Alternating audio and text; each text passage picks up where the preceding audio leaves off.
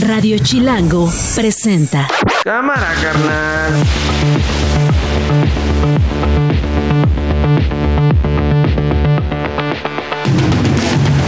Miércoles 31 de enero del 2024, una de la tarde con un minuto. Yo soy Nacho Lozano y esto no es un noticiero.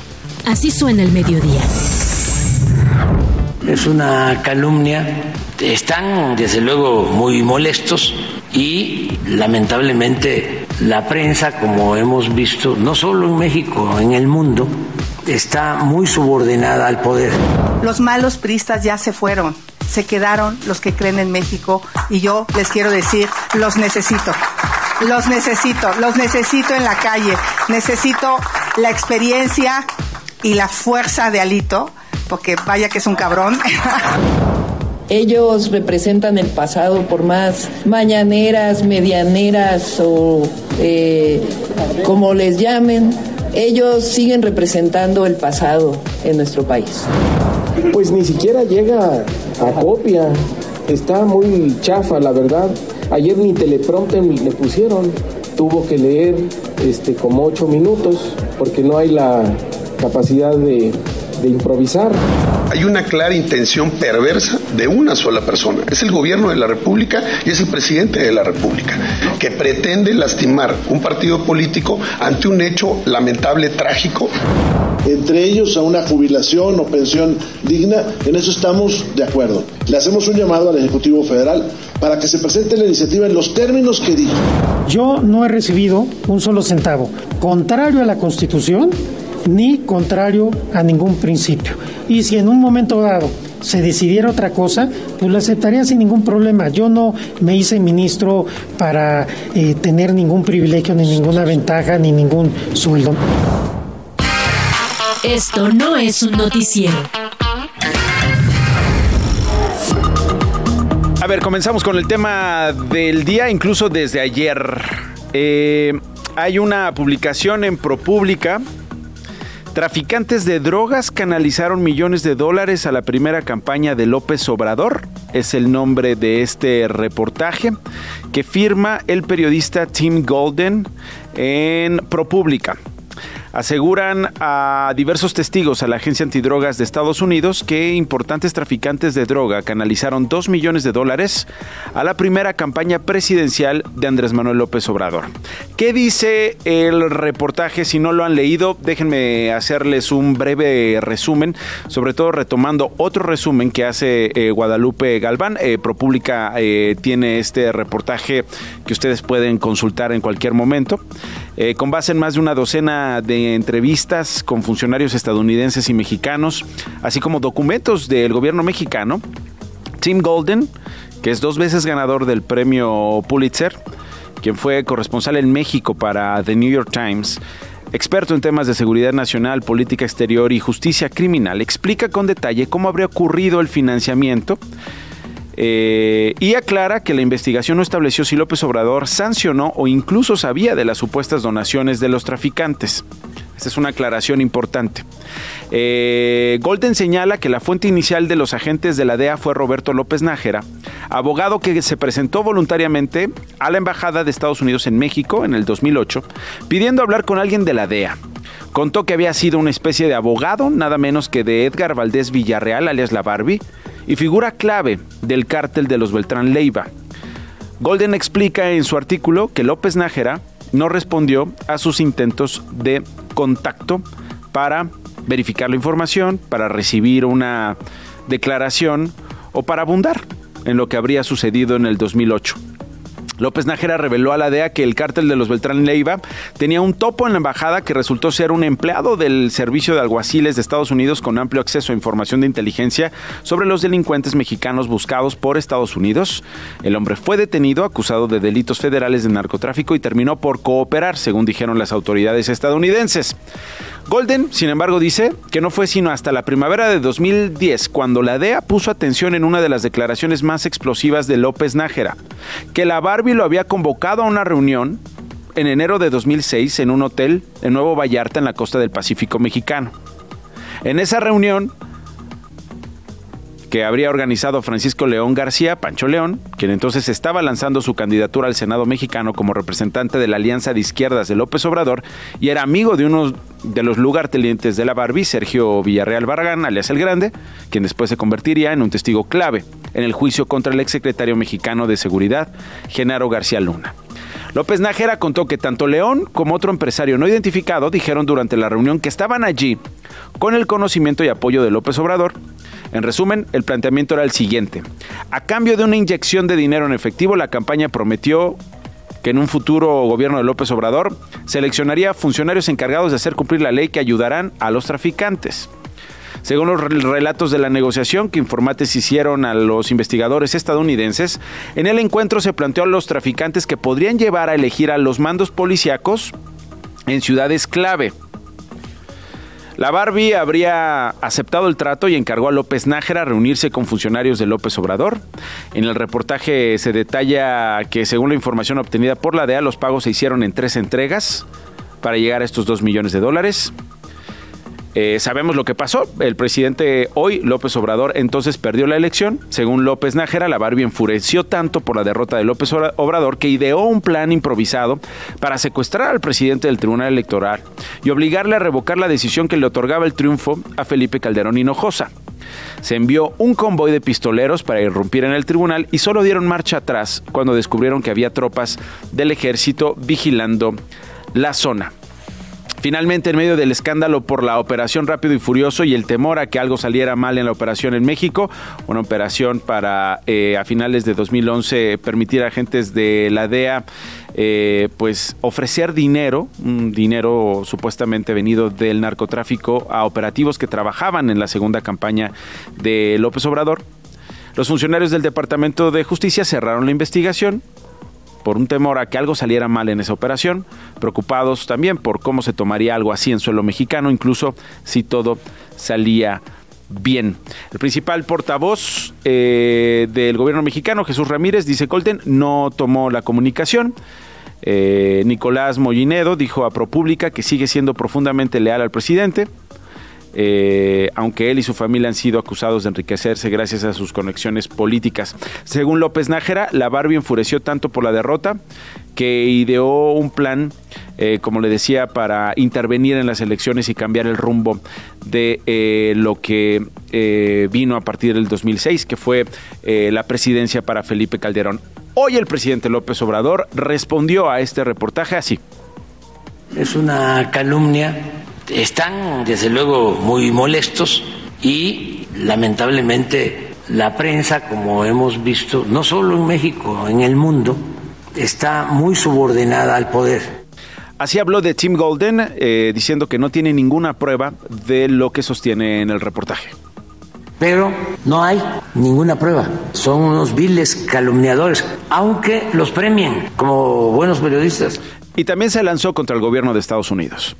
No denuncio a los medios, denuncio al gobierno de Estados Unidos de permitir estas prácticas inmorales y contrarias a la ética política que debe de prevalecer en todos los gobiernos del mundo.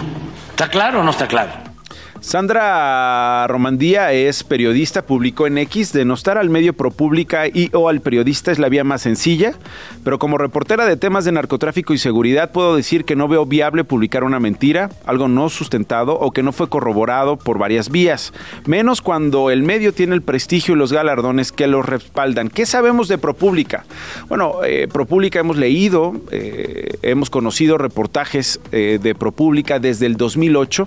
ProPública es un medio independiente de noticias que además provee investigaciones que incluso publica en eh, canales de televisión estadounidense o en otras partes del mundo eh, por medio de sus colaboraciones. Eh, lo hace también en colaboración con diversos medios de comunicación locales y nacionales en Estados Unidos.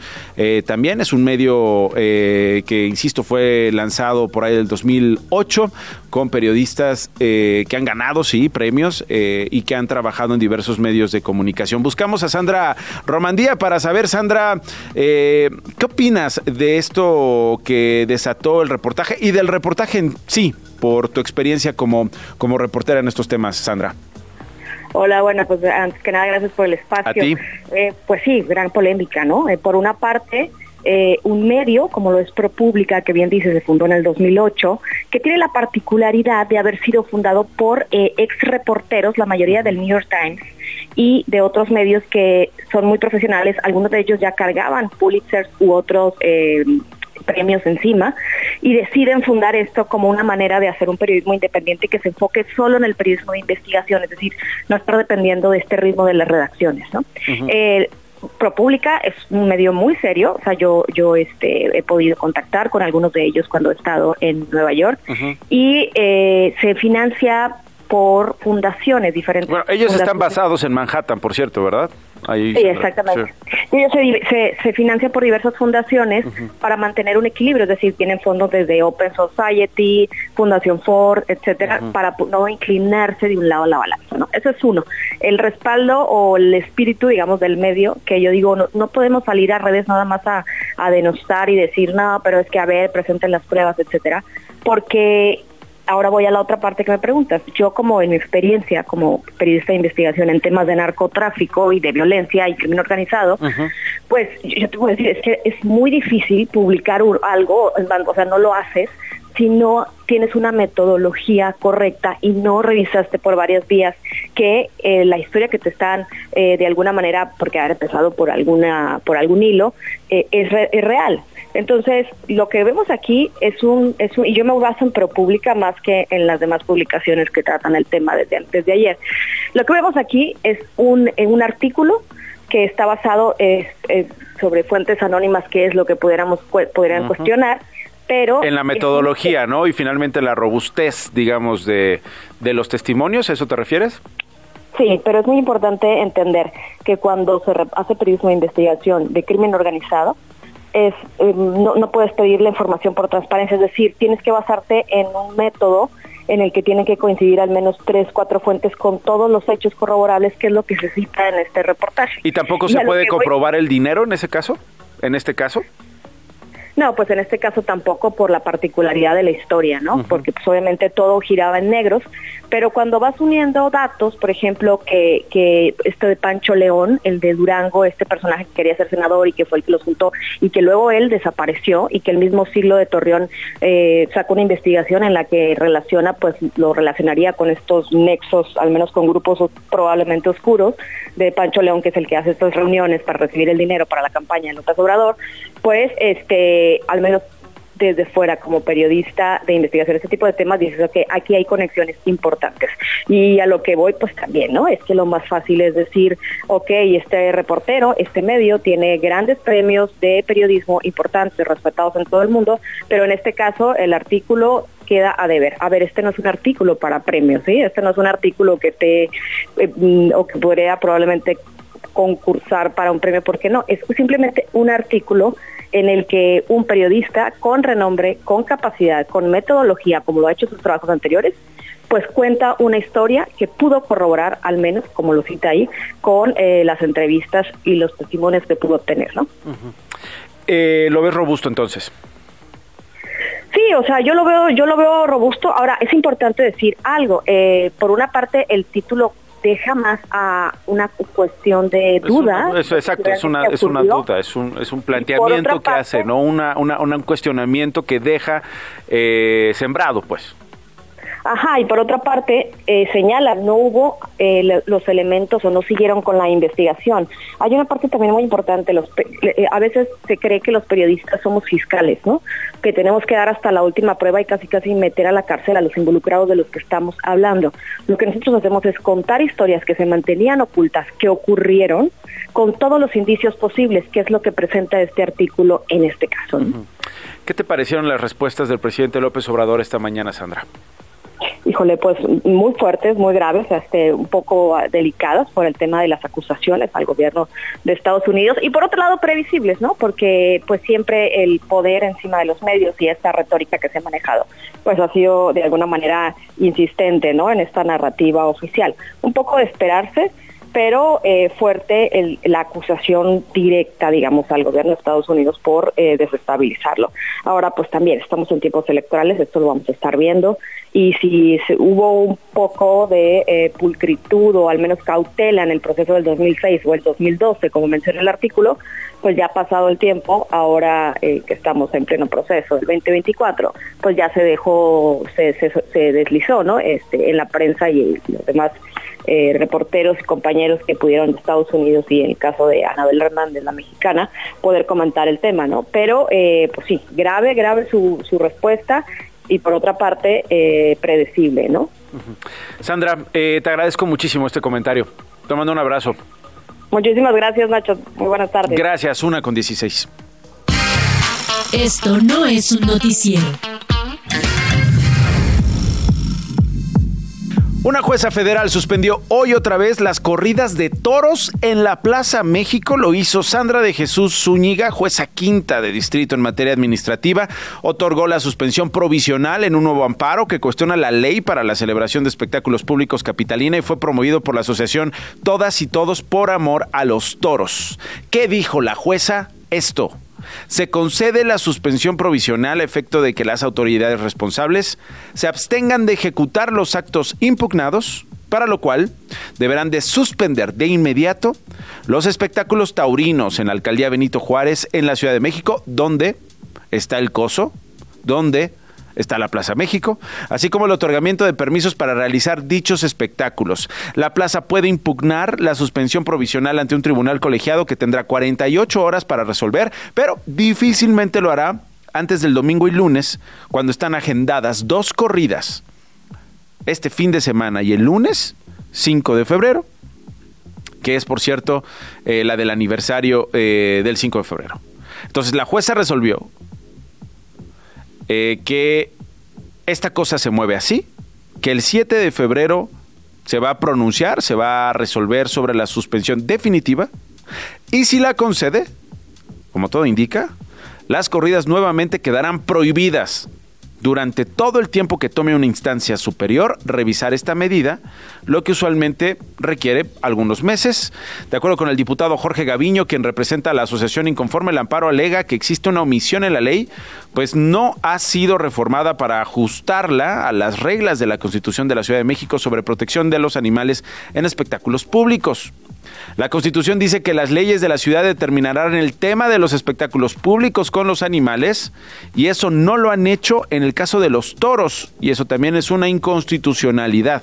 Fue lo que dijo a un medio nacional. Se trata de un argumento distinto esto, ojo, al de la Asociación Justicia Justa que en mayo de 2022 obtuvo ante el juez Jonathan Bass la suspensión que mantuvo vetadas las corridas en el coso de insurgentes hasta que, ojo, la última instancia, el máximo tribunal de este país, la Suprema Corte de Justicia de la Nación, por unanimidad en la sala donde se votó, revocó la medida el pasado 6 de diciembre.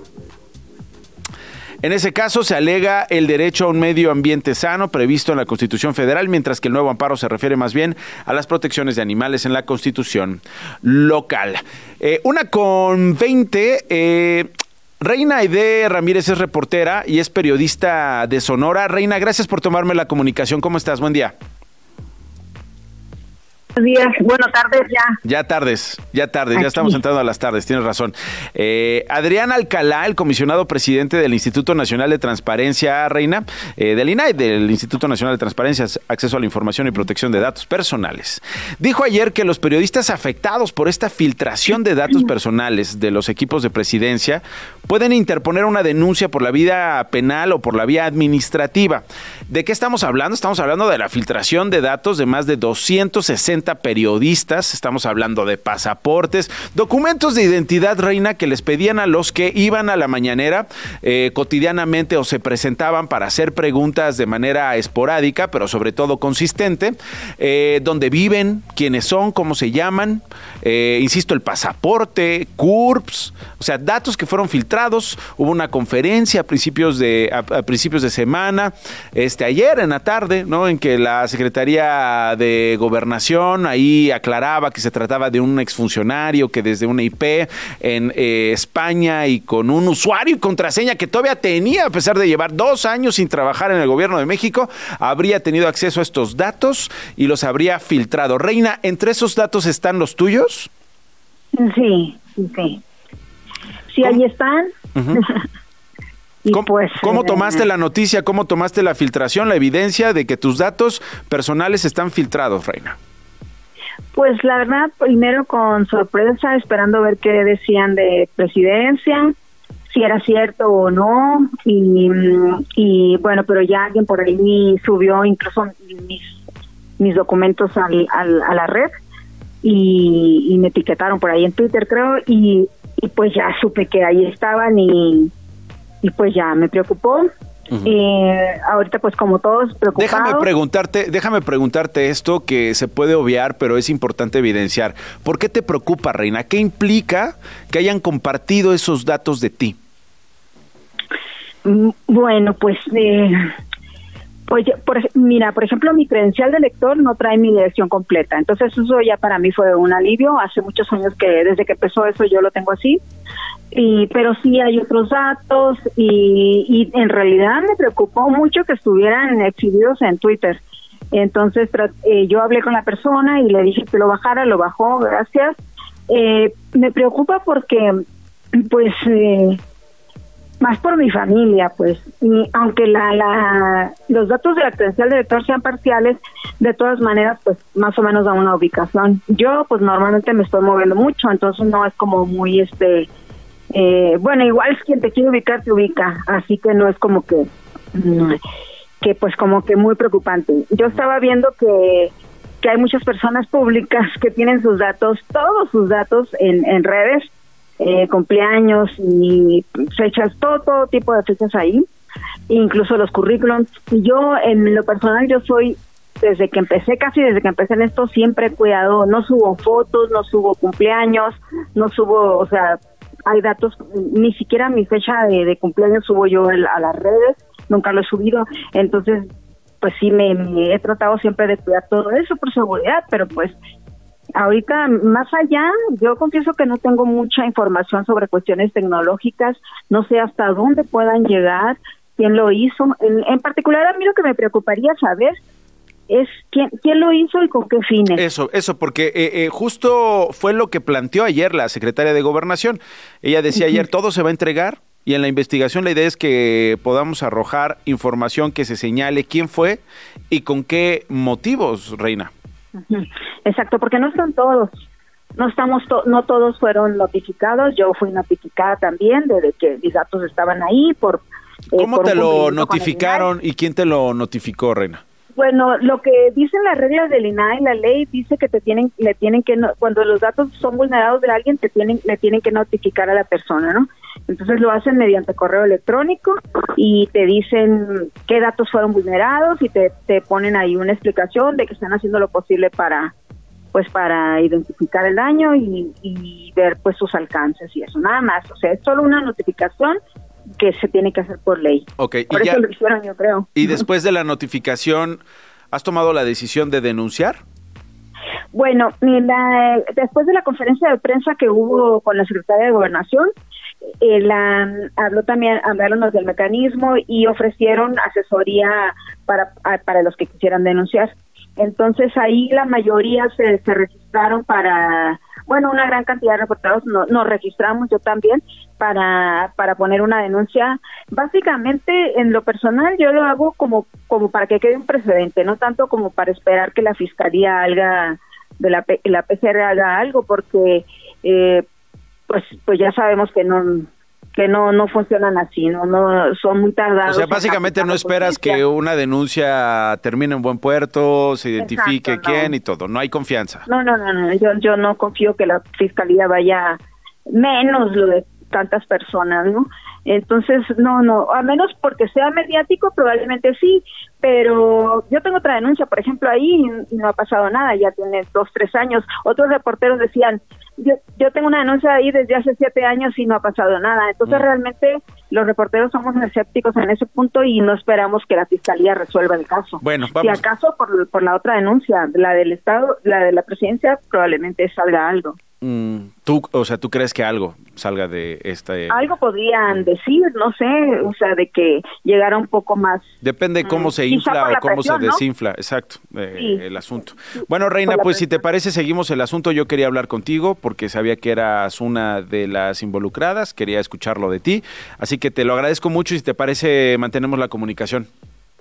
Pues muchas gracias por permitirnos esto y pues sí es algo muy grave, ¿no? Eh, que hay gente muy preocupada por eso, todos estamos preocupados. Yo porque no sé los alcances todavía, entonces, eh, ¿para qué lo quisieran usar, no? Sí. Pero bueno, esa es una duda que yo creo que nos vamos a tener que quedar. Bueno, pues eh, hay que seguirla preguntando y hay que exigir la respuesta, no queda de otra. Muy bien. Bueno, gracias, Gracias. Reina. Gracias. Vamos a hacer una pausa. Regresar. México sigue de los países, sigue siendo de los países más corruptos y el primor, el amor entre el PRI y Morena en el Congreso. Sí, sí, sí, ya se selló. Estás escuchando Esto no es un noticiero con Nacho Lozano. Regresamos. Las noticias de una. Adelante, Clo Hernández, con lo más importante en FA en corto. Muy buenas tardes, Nacho. Pues parece el año de las desbandadas, pues luego de las diferencias con Jesús Zambrano, dirigente nacional del PRD, y tras no ser considerado para el siguiente periodo legislativo, esta mañana el diputado federal Luis Espinosa Cházaro renunció al partido y a la coordinación en la Cámara de Diputados de esta fuerza política. Aseguró que no buscará ir a otro partido. Escuchemos. Después de 17 años de militar en el PRD, el único partido en el que yo he militado en mi vida, siempre en la expresión de la izquierda en los chuchos, renuncio al cargo de coordinador del grupo parlamentario del PRD y a mi militancia partidista por el PRD. Tras la licencia que tomará el senador Eduardo Ramírez para el proceso electoral por la gubernatura de Chiapas, Ricardo Monreal se convertirá en el coordinador del grupo parlamentario de Morena y por consiguiente en el coordinador de la Junta de Coordinación Política del Senado. Ayer en la plenaria con los legisladores de Morena, Claudia Sheinbaum hizo un llamado a la unidad de cara a la elección de candidatos para el proceso electoral de este año y criticó el nuevo ejercicio de conferencias de Xochitl Gálvez. Escuchemos. Ellos representan el pasado por más mañaneras, medianeras o eh, como les llamen. Ellos siguen representando el pasado en nuestro país. Por su parte, Xochitl Gálvez fue invitada a la reunión plenaria del PRI, pidió a la militancia del tricolor apoyarla y hasta dijo que le hace falta la experiencia de Alejandro Moreno, el presidente del partido. Los malos priistas ya se fueron, se quedaron los que creen en México y yo les quiero decir, los necesito. Los necesito, los necesito en la calle. Necesito la experiencia y la fuerza de Alito, porque vaya que es un cabrón. Y tristemente un ciclista murió atropellado por una grúa en las curvas del Autódromo Hermanos Rodríguez. La grúa realizaba maniobras de reversa y no se dio cuenta de la presencia del ciclista de aproximadamente 35 años. Cuando llegaron los paramédicos ya no tenía signos vitales. Esto no es un noticiero.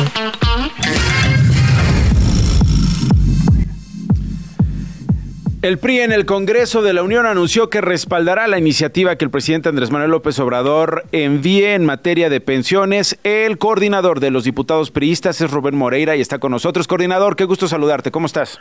Muy buenas tardes, muchas gracias por la llamada y gusto poder platicar. No, al contrario, me pregunto si traes puestos lentes oscuros o no. No, va. No, ahora sí, pero sí, estamos al mediodía, ahora sí los traigo. Ah, sí los traes puestos y tampoco estás para a esta hora, ¿no? Bueno, estamos para aclarar todo. Eso, eso, a ver, eh, ¿por qué van a respaldar la iniciativa del presidente López Obrador en materia de pensiones, coordinador? Bueno, no más nosotros. El PRD también y Morena, ¿no? Eh, no, PT y Xochitl Verde. Gálvez, Ah, bueno, hace un rato dijo que estaba de acuerdo. Yo creo que todos estamos de acuerdo en que las pensiones se tienen que mejorar en este país. Creo que el presidente lanzó una propuesta que vale la pena revisar, apoyar, pero también mejorar. ¿Por qué? Porque tenemos sistemas municipales pensionarios quebrados o inexistentes, porque los sistemas pensionarios de las universidades, Morena le quitó fondos hace unos años y ya no se los han restituido, y porque tenemos sistemas pensionarios como los de los estados que están en graves dificultades. Ahora, el eh, Morena, el gobierno del, señor presidente, es patrón de los profesores federalizados, es patrón, federales, perdón, es patrón de los eh, burócratas y creo que por ahí también se tiene que empezar. Mejoremos las pensiones de los burócratas, hagámoslo. Que se someta en sus términos la votación, que nos digan de dónde va a sacar el dinero y adelante. Ok, ahora, usted, ustedes o, prácticamente tu coordinador, ¿ya leíste la iniciativa o por qué decir si la apoyamos sin conocerla? Porque es eh, una propuesta que se lanza al aire y creo que si nosotros ahora mismo empezamos a decir que no, ya te has de imaginar todas las mañaneras, 90 días de mañaneras diciendo que estamos en contra del pueblo. O sea, así como venga la iniciativa. No, pero mejorada. Pues nosotros queremos un debate, queremos que vaya el secretario de Hacienda, la Cámara, el titular de la, de la Secretaría del Trabajo, la Secretaría de Gobernación, porque hay muchos otros problemas pensionarios en el país que no están atendiendo ya te dije todos estos que, te cuento, sí, sí. sentémonos a resolverlos. Ok, dices tú, no queremos, no queremos decir no de inicio porque van a venir unas mañaneras intensas. Bueno, la mañanera de hoy, ¿cómo viste la de hoy cuando dice hasta las piedras cambian de opinión, dijo el presidente? Bueno, cada quien dice lo que quiere. Yo lo que diría es que nosotros también queremos fortalecer las pensiones, pero además le decimos al señor presidente, hagamos cosas muy serias.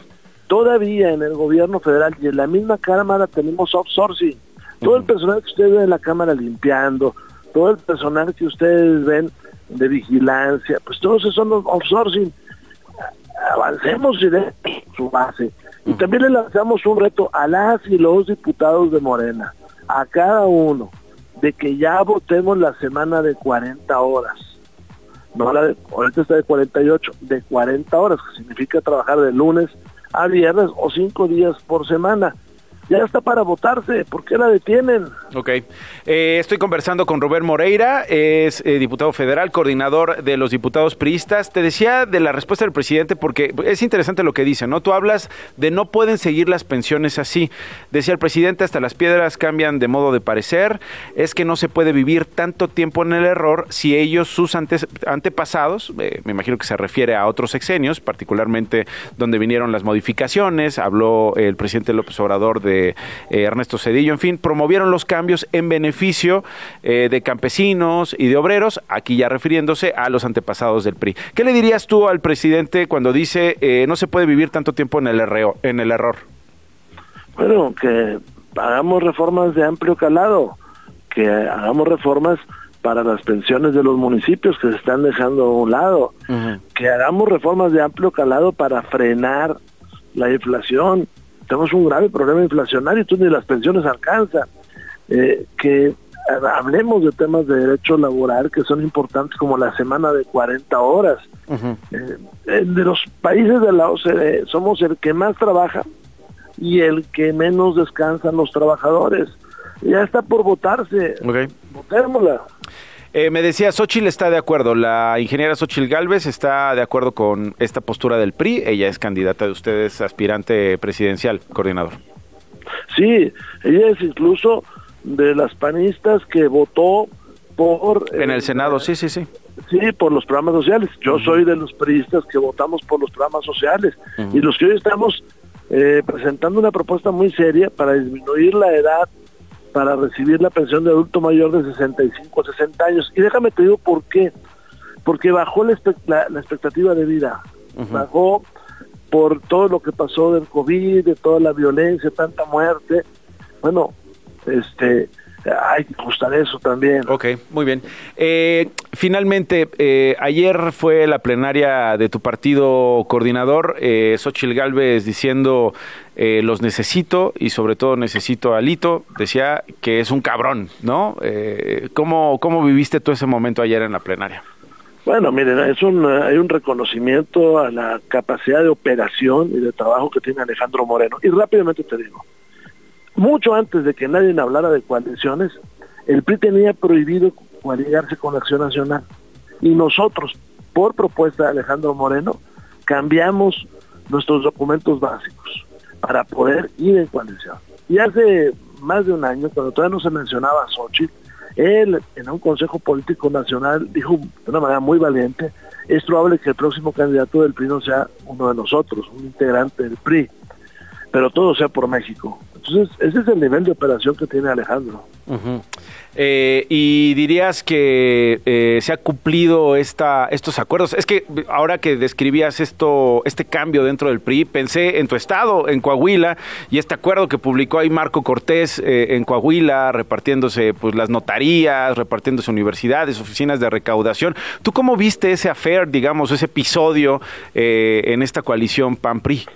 Mira, desde hace mucho tiempo hay un gobierno de coalición en Coahuila, y entonces hoy mismo este, hay dependencias que en ese gobierno de coalición eh, corresponden a un instituto político. Pero eso no, no es eh, un secreto. Todos sabemos que la secretaria de Cultura de nuestro Estado es militante de, de, Acción Nacional y eso no le quita que tenga que cumplir con la ley. Este, Hizo bien Marco Cortés en publicar este acuerdo firmado con el gobernador. Digo, tú fuiste gobernador de Coahuila. Yo creo que hizo, hizo muy mal. Primero porque se sacó de contexto o sea, no se dijo que hay un gobierno de coalición ahí. Este, eso es para empezar. Y, segundo, pues porque este, políticamente no creo que sea lo más correcto, ¿no?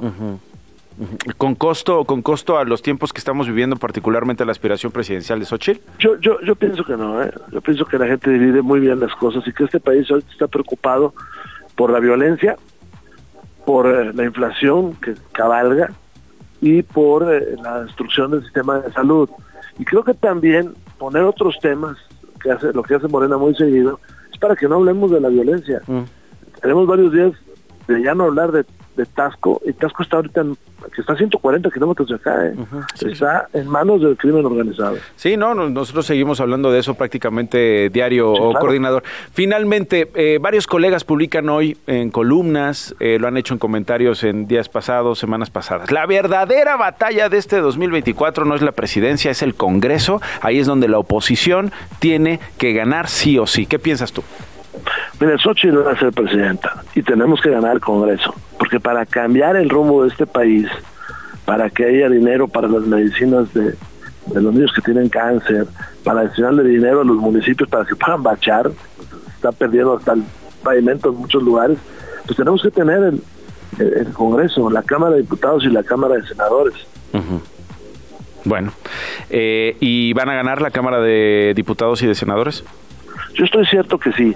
En el 21, eh, Morena perdió la mayoría de los votos en el país en la, en, en, la elección para diputadas y diputados, pero por la fórmula le tocaron más legisladores, pero ellos habían perdido ya la elección. Bueno, y además es importante, ¿no? Sobre todo por eh, las intenciones que tiene el presidente, las intenciones que tiene la oposición eh, en los primeros meses de vida de la siguiente legislatura, si eventualmente veremos reformas, si eventualmente veremos cambios importantes que impacten la vida pública. Eh, coordinador, gracias por tomarme la comunicación y seguimos en contacto. Buen día. Hombre, muchas gracias. Gracias, Rubén Moreira, es el coordinador de los diputados del PRI en el Congreso. Una de la tarde con 41 minutos. El álbum con Joana Pirot.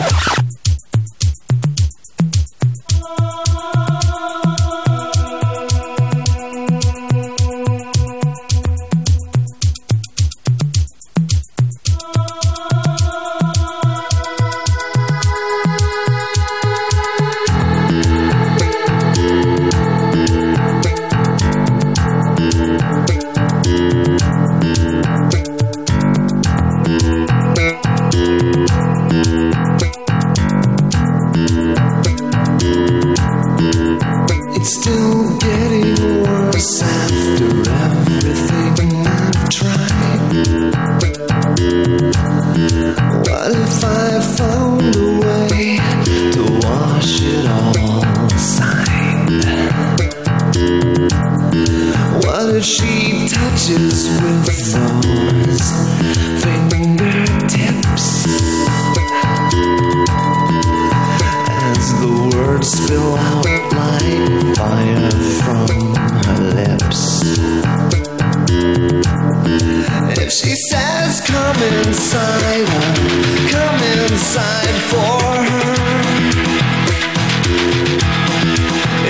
Nos tienes a todos moviendo la cabeza y bailando como pocas veces. Estoy volteando a ver a los de la cabina y sí, están bailando todos. Parecen, este, yo no voy a decir más. Contrólenlas, contrólenlas. Fíjate que les pusieron reggaetón. Sí. Les, no, con se se mueven. Se encueran, se encueran. Con reggaetón se encueran. Con reggaetón se encueran. Qué chulada es esta. Qué bonito, ¿verdad? Sí. Este año el Pretty Hate Machine de Nine Inch Nails, que por cierto traigo el vinil, por si estamos ahí en Facebook Live. Ya, Facebook sure. Live. Y en, en YouTube también estamos en vivo. Exacto. Y en todas las redes. Saludos a todos los que nos están Saludos viendo en vivo. Ahí en tienen vivo. esa portadonta. Sí, este es el, Portadota. eh, el Pretty Hate Machine, es el álbum debut de Nine Inch Nails, es de octubre de 1989. De Nine Inch Nails de cierta forma, porque esa es la banda que eventualmente creó Trent Reznor. Pero cuando él hizo esto, lo hizo todo él solito. Él, él vivía en Pennsylvania, Pennsylvania, y se fue solapa a, a Cleveland a trabajar en un estudio, pues con nada, ya sabes, con poca lana y demás. Y básicamente era el cargacables de un estudio en Cleveland que se llamaba Right Track Studio. Y el dueño de Right Track Studio le daba chance a Trent Reznor de utilizar pues las instalaciones cuando no había chamba y cuando no había nadie, ¿no? Entonces él empezó a jugar con las cajas de sonido y las cosas que tenía ahí. Siempre fue muy bueno en las matemáticas, entonces le gustaban mucho las computadoras y como que se imaginó qué podría pasar si extraes sonidos de computadoras. Entonces empezó a utilizar todo esto y básicamente todo el Pretty Hate Machine es de él, pero no tenía banda. Entonces cuando finalmente una mini disquera le firmó este disco, tuvo que conseguir una banda para poderlo tocar en vivo eh, y fue como la primera alineación de Nine Inch Nails. Eh, le abrió a gente que él admiraba mucho como The Jesus and Mary Chain e incluso a Peter Murphy. Eh, y luego le empezó a quedar, desde el primer disco le empezó a quedar chiquito chiquita su disquera y fue Jimmy Iovine que no sé si has visto de Defiant Ones en algún momento. Jimmy, eh, Jimmy Iovine lo, lo agarra y le dice lo quiere ayudar pero él dice sí pero yo necesito libertad creativa al 100% si me vas a estar que me limitando eso no quiero tu ayuda entonces básicamente como que lo financia para que él mismo tenga su propia disquera y para que él pueda hacer lo que se le dé la gana. Después de este, que pues ya a mí este es el que más me gusta porque es un trabajo desde una posición de Trent Reznor en donde está muy vulnerable. Era cuando no era famoso, cuando no era fuerte, cuando no tenía dinero y cuando no era absolutamente nadie. Entonces es una voz como muy reveladora, muy vulnerable y muy honesta de Trent Reznor. Después de eso hace eh, el Downward Spiral, por el cual la mayoría de la gente lo conoce, que de hecho ese lo graba en un estudio que él le llamó Le Pig, que en realidad era la casa donde la familia Manson mató a Sharon Tate, porque era este era la misma casa donde mataron a Sharon Tate y la, la familia Manson le dejó ahí un ah, escrito en sangre que decía Death to Pigs. Entonces él toma eso y le pone le piga a ese estudio y es donde hace el Downward Spiral. ¿Qué? Sí, sí, sí. sí. Eh, lo criticaron mucho. De hecho, la hermana de Sharon Tate lo criticó mucho y le dijo que porque él estaba como agarrando una casa donde mataron a su hermana. Él luego se arrepintió. Apología total, ¿no? Pero digamos que en esta primera etapa de Trent Reznor, que es, ahora ya es completamente diferente, como que se le hizo pues cagado. eh, convertir eso en un estudio y de hecho ahí también grabó y le produjo el, el, el disco de Antichrist Superstar a Marilyn Manson en este estudio claramente ya no lo usa así pero era la casa donde hicieron las matanzas de ya sabes de Sharon Tate ¿Y por qué escogiste este vinil hoy, 39 de enero del 2024? Eh, la neta no sé, como que de repente pienso mucho en Ah, cosas perdón, que son... 47 de enero, es 47 de enero. hoy. Sí. ¿Por qué? 200 de enero. ¿No te ha Sí, sí. larguísimo este mes? Sí, pero todo, todo ¿Pero enero... por qué hoy este? ¿Por qué hoy este? Pues no sé, como que de repente como que veo muchas cosas que quiero traer aquí. Unas como que se van adaptando un poco a la coyuntura, a lo que está pasando y de, y de repente es como, ¿por qué no hemos hablado de Nine Inch Nails y por qué no hemos traído Nine Inch ¿Y por qué Nails? no nos salimos de bandota. la coyuntura? ¿Y por qué no hacemos Ajá. una pausa? Además, este cumple 35 años. el- este disco cumple 35 años este año. No me traje el Downward Spiral porque me dio miedo. O sea, lo tengo en original. Ellos me lo regalaron a mí y está firmado por toda la banda. Te da miedo que te lo roben. Sí, güey. me da miedo pues que algo le pase a ese este, disco porque está no, pues te por mandamos, toda la. Te mandamos escolta y todo. Sí, mándame uno de esos briefcases en que te ponen en, la, mano en la mano. Entonces me dio miedo, pero además este me fascina. y creo que tiene grandes, grandes rolas. y es con lo que se dio a conocer por, por primera vez este hombre llamado Trent Reznor, que para mí es un renacentista de la música de nuestra época. Y además ahorita ha sido este compositor de grandes scores muchos de David Fincher, ¿no? Pero entre ellos está el de The Social Network, que es una belleza. Este, y me parecía como importante traer a Trent Reznor a la conversación una vez más. Every day I hope and pray that this will end.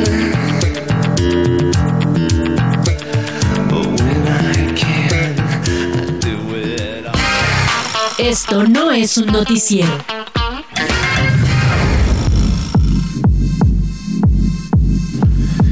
Bueno, tenemos que regresar a la coyuntura después de este oasis provocado por Joana Pirot. México se mantiene en la posición 126 de 180 países evaluados en el índice de percepción de la corrupción publicado ayer por Transparencia Internacional. El director de Transparencia Mexicana es Eduardo Bojorques, a quien siempre le llamamos, mi querido Eduardo, qué gusto escucharte.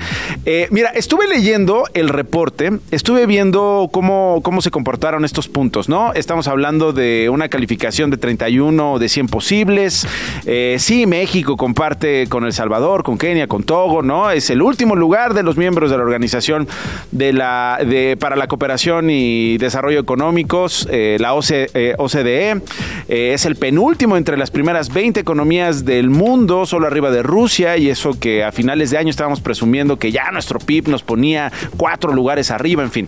pero es imposible dejar de pensar en transparencia, es imposible dejar de evaluar todo lo que implica no ser transparente, todo lo que implica ser corrupto, todo lo que implica eh, perpetuar prácticas que nos han tenido en el hoyo o nos han mantenido, como dice este reporte, mi querido Eduardo, ahí en ese lugar. Pero yo dije, hay que hablarle a Eduardo para preguntarle las causas. Es, decir, esto ya lo hemos visto por años, ¿no? A veces peor, a veces igual, Eduardo. Cuando, cuando ves este nuevo reporte, eh, ¿qué causas se te vienen a la mente, querido? Bienvenido querido Nacho, eh, qué placer estar en tu programa. Y oye, y agradezco yo también el Oasis, venía escuchando a Joana y a la conversación.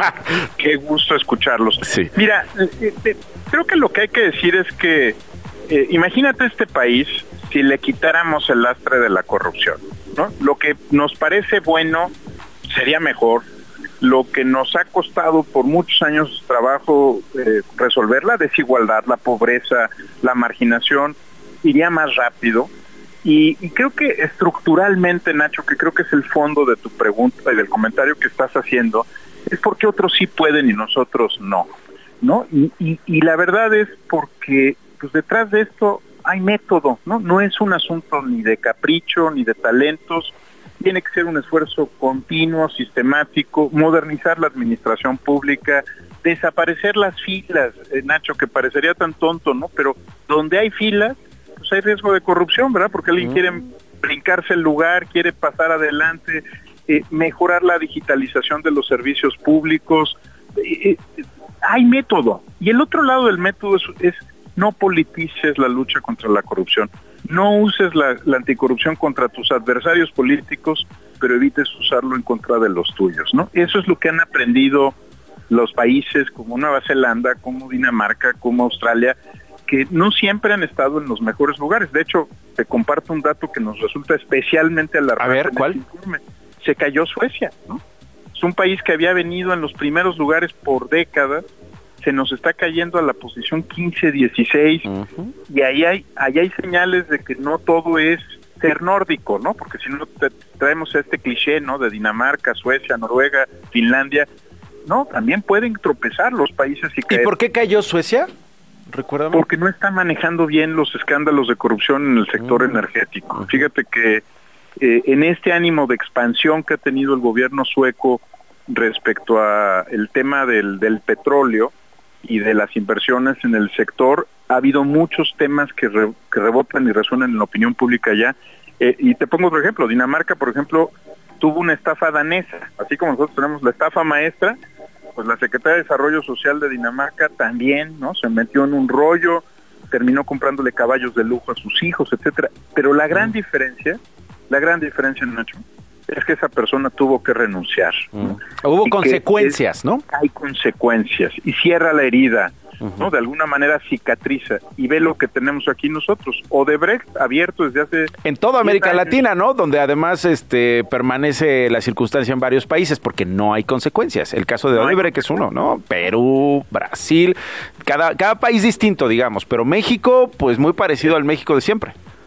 Sí, no se ha movido el tema de agronitrogenados, el caso de Lozoya tampoco se ha movido, la estafa maestra no terminó en sanciones, no, nadie es responsable, eh, volteas a ver ahora el caso Segalmex, ojalá no siga el, mismo derrotero, pero lo que te quiero decir es, la fórmula es muy clara, mejora la administración pública y los servicios públicos y del otro lado, asegúrate de que cuando alguien traicione la confianza de la sociedad, de nuestra comunidad, tenga consecuencias sean visibles y entendidas por todos. Ahora, me interesaba también del reporte cómo hablaban de eh, la corrupción en los tribunales, Eduardo, y, creo que eso está ligado a las consecuencias, ¿no? Sí, porque el proceso de, procuración de justicia tiene dos patas. Por un lado, necesitas fiscalías competentes que son capaces de presentar un caso, y del otro lado necesitas un poder judicial que de verdad sea independiente, ¿no? Porque si se subordina o hace cálculo político, no hay justicia. Ya no hay justicia. Entonces tienes esa doble combinación. Nosotros lamentablemente todavía no tenemos una fiscalía que funcione bien, ¿no? Digo, fiscalías que funcionen bien pero también estamos mandando pues, la señal de que si no cuidamos a los poderes judiciales, no solo la Suprema Corte, que eso es muy visible, ¿no? Los poderes estatales, los, los jueces en los estados, pues tarde o temprano también vamos a, ver reflejado ahí por qué no sale en México. No, no es un asunto exclusivo del Ejecutivo. ¿no? Sí, sí, sí, totalmente. Eh, finalmente, Eduardo, eh, la cuarta transformación, el, sexenio del presidente Andrés Manuel López Obrador, pues francamente no consiguió vencer a, a la corrupción. ¿Estamos de acuerdo en eso, no? De acuerdo, en eso se lo hereda ya a quien gane la elección de 2024. O sea, tú ves en alguno de estos dos proyectos, no quiero mencionar el tercero, hoy no tiene tantas posibilidades como Xochitl y Claudia. ¿Ves en alguna de ellas la posibilidad de revertir esto?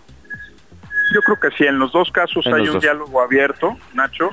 Hay personas competentes que están trabajando programas de gobierno, pero creo que quien, quien tendrá que pues que tomárselo todavía más en serio es quien recibe no la estafeta por lo menos como candidata de un proyecto que se basó en la lucha proyecto político que se basó en la lucha contra la corrupción no la oferta política fue enorme.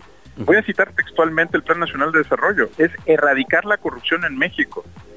Imagínate con esa oferta política de 2018 el peso que tiene la, la candidata eh, del, del lado de Morena y del otro lado pues ni modo Nacho hay que decirlo, eh, viaja con compañeros de, campaña, algunos con muy mala reputación, este, ¿no? ¿no? ¿no? entro en detalles, no es el espacio. Sí, pero en todos los tres partidos, PRI, PAN y PRD. Entonces van a tener que, que quitarse, pues que hacer una promesa genuina, honesta, aterrizada, Nacho, ¿no? Y lo ves en Álvarez Maínez, que es la tercera, la tercera opción. Todo puede pasar en una elección, por supuesto, y él, eh, para fines de equidad, eh, pues es el tercero. Es un candidato. Es un candidato. sé que está interesado en el tema, pero hasta ahorita pues hemos visto mucho fosfo y pocas nueces, ¿no? Este, mm. Yo no he escuchado nada muy concreto, a lo mejor tú sí, porque estás muy bien informado, pero creo que si no salen pronto del marketing político que se ha inaugurado en Nuevo León, eh, difícilmente va a acercarse a la conversación, ¿no? Ya. Eh, mi querido Eduardo, te mando un abrazo con mucho cariño y siempre con el agradecimiento de que nos tomes la llamada, que nos guíes y nos expliques esto, esta información, en este caso este reporte. Te mando un abrazo, gracias.